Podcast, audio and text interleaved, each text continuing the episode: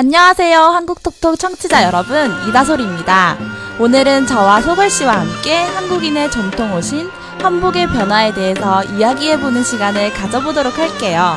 안녕하세요, 소걸 씨. 对，안녕하세요，大家好，我是韩国 Toto 的主播邵杰。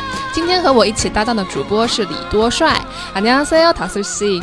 한복이 오늘의 주제라고 하니까 제가 한국에 와서 유학생 친구들과 함께 한복을 입고 고공에서 사진을 찍으며 넓던 추억이 떠오르네요. 네, 요즘 소글 씨처럼 한복을 입고 한옥이나 고궁에서 사진을 찍어서 추억을 남기는 분들이 많이 늘어났어요.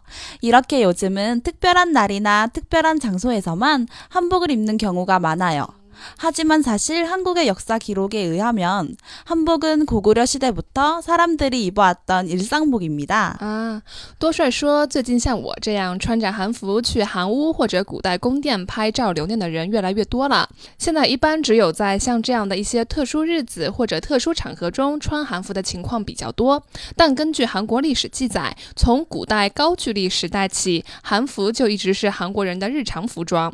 그렇군요그럼고구려 시 대의한복이현대한복과많이비슷한가요那么高句丽时代的韩服和我们现在看到的韩服是否很相似呢？ 어, 소글 씨 좋은 질문을 하셨어요. 아. 고구려 시대에는 기본적으로 남녀 모두 긴 저고리와 바지를 입고 허리띠를 착용해 활동하기 매우 편안한 형태의 한복을 보편적으로 입었어요. 그래서 현대 한국인들이 입는 짧은 저고리와 긴 치마의 한복 현대화는 매우 다른 모습이랍니다. 在高句丽时期，男女基本上都是穿长的上衣和裤子，搭配腰带，是行动起来很平安舒适的汉服。而现在 的汉服则是短上衣搭配长裙，和高句丽时期的汉服在形态上是很不一样的。 지금의 한복을 생각하면 여자들도 바지를 입어다는 것이 잘 상상이 가지 않네요. 그럼 현대 한국인들이 입는 한복은 어떤 시대의 한복과 가장 비슷한가요? 很难想象在以前女生是穿裤子的。那么现在韩国人穿的韩服和历史上哪个时代的韩服最相似呢？ 네, 현대 한국인들이 입는 한복의 형태는 조선시대 한복의 특징과 가장 비슷합니다. 네. 그래서 오늘은 조선시대부터 광복 이후, 그리고 현대까지 한복의 변화에 대해서 이야기해 보도록 할게요. 네. 조선시대에는 남자는 바지, 저고리, 두루마기,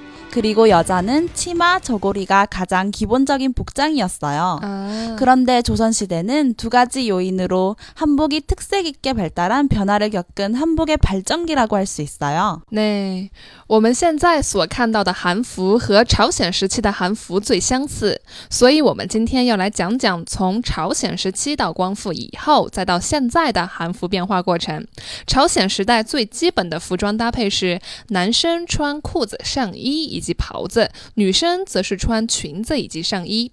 朝鲜时期可以说是充满特色的韩服发展期，其中有两个原因。어떤요인들이었나요？ 네, 먼저 첫 번째 요인은 조선시대의 신분제도였어요. 음. 조선시대는 신분제도가 매우 엄격했기 때문에 이전 시대보다 더 엄격하게 신분에 따라서 한복의 계층 구별이 이루어졌어요. 그래서 신분이 높은 왕은 붉은색 비단과 황금색 자수로 대표되는 골룡포를 입었고 관리는 백관복, 서리복을 입었습니다. 또한 상층 지배 계급의 부녀들은 명부복을 입었어요. 그리고 신분이 낮은 서민층은 아까 말했던 기본 복장인 남자는 바지, 저고리, 그리고 여자는 치마, 저고리를 입었습니다. 对，第一个原因是朝鲜时期的身份制度。朝鲜时期比以往更加重视社会身份，因此对于不同阶层所穿的韩服也有了更严格的区分。身份高贵的王所穿的就是由红色绸缎和金色刺绣所制成的龙袍，官吏们则是穿百官服或者虚吏服，并且上层阶级的妇女们一般是穿命妇服，而身份较低的庶民们则是像刚才说的那样。 穿一些最基本样式的韩服啦。 서민층의 한복에 비해 신분이 높은 사람들의 한복은 종류가 매우 다양했군요.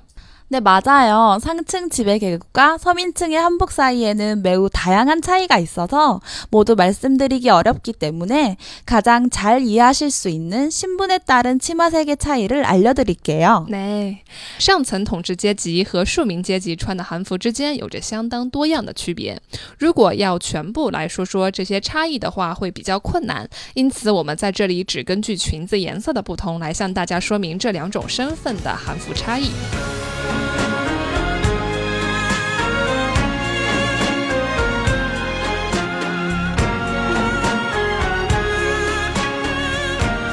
네, 먼저 양반들은 서민층에 비해 매우 다양한 색의 한복을 입었어요. 다홍색의 치마는 어린 시절부터 출가해서 아기를 낳을 때까지 양반가의 여자들이 가장 즐겨 입었던 치마색 중에 하나입니다. 네. 그리고 주로 중년이 된 양반가의 여자들은 남색 치마를 많이 입었다고 해요. 아. 남색 치마는 입으면 특유의 단아함이 느껴진답니다. 음. 그리고 마지막으로 노년의 양반가의 여자들은 옥색 계통과 회색 계통의 치마를 즐겨 입었다고 해요. 하지만 남편이 살아있을 경우에는 아무리 나이가 들었어도 큰 행사 때는 꼭 남색 치마를 입었다고 합니다. 对，首先，朝鲜时期的两班们所穿的韩服颜色比起庶民来说要多彩得多。大红色是两班家族的女人们从小时候到出嫁再到生孩子这段期间最喜欢穿的颜色之一哦。据说到了中年，这些两班家族的女人们则是以穿蓝色裙子的居多，因为穿蓝色裙子能 能让人感到端庄文雅。这些女人们到了老年时期，则喜欢穿淡绿色系或者灰色系的裙子。但如果丈夫还活着的话，不管年纪多大，在参加一些重要的活动时，都一定要穿蓝色的裙子。 와, 역시 선천 계급의 여자들은 다양한 색 치마를 입보네요. 한국 사극 드라마를 보면 양반가의 여자들이 입은 한복의 빛깔이 너무 고와서 눈을 뗄 수가 없었던 기억이 나네요. 특히 장호정 사랑에 살다라는 김태희 씨가 출연한 드라마에서 나왔던 한복들이 가장 예뻤던 것 같아요. 想到在电视剧里面看到的那些两班家族女人们所穿韩服的色泽真的非常漂亮，特别是由金泰熙出演的电视剧《张玉珍为爱而生》里面的韩服好像最漂亮哦。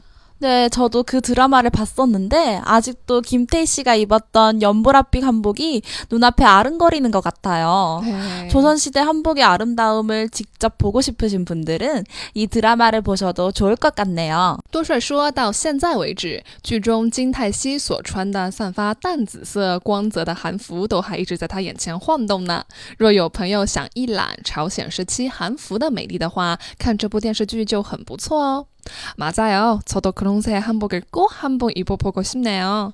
그런데 이렇게 다양해도 연방가 여자들의 치마색에 비해 서민층의 치마색은 당연히 다양하지 않겠네요. 드라마를 보면 표면이나 노비들은 모두 어두운 색 치마를 입었던 것 같아요. 那么，比起多彩多姿的两班阶层女性来说，庶民阶层女性裙子的颜色是不是要单调的多呢？看电视剧的话，一般平民或者奴婢们好像大多是穿暗色的裙子。 네, 맞아요. 상대적으로 서민층의 치마색은 다양하지 않았어요.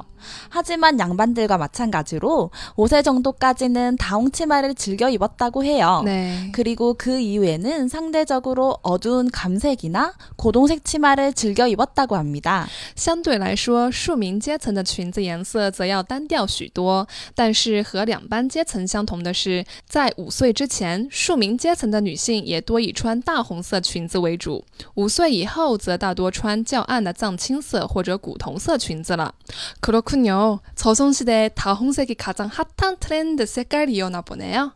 在朝鲜时期，好像最流行大红色哦。 네, 그랬나 봐요. 예전이나 지금이나 여자들은 트렌드에 참 민감한 것 같아요. 네. 이런 신분 계급의 차이가 내부적인 요인이라면 조선시대 한복 발달의 두 번째 요인은 외부적인 요인이라고 할 수 있어요.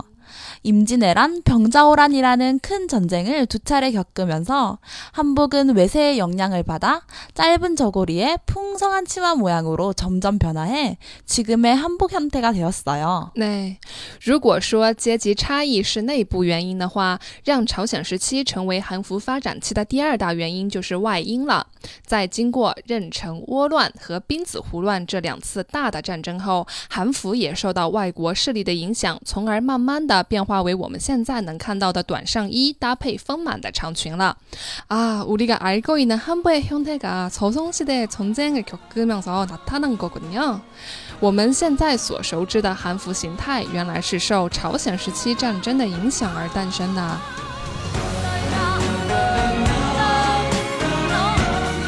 好的，各位朋友， 那我们在下期节目中继续来说说韩服的发展变化吧。安녕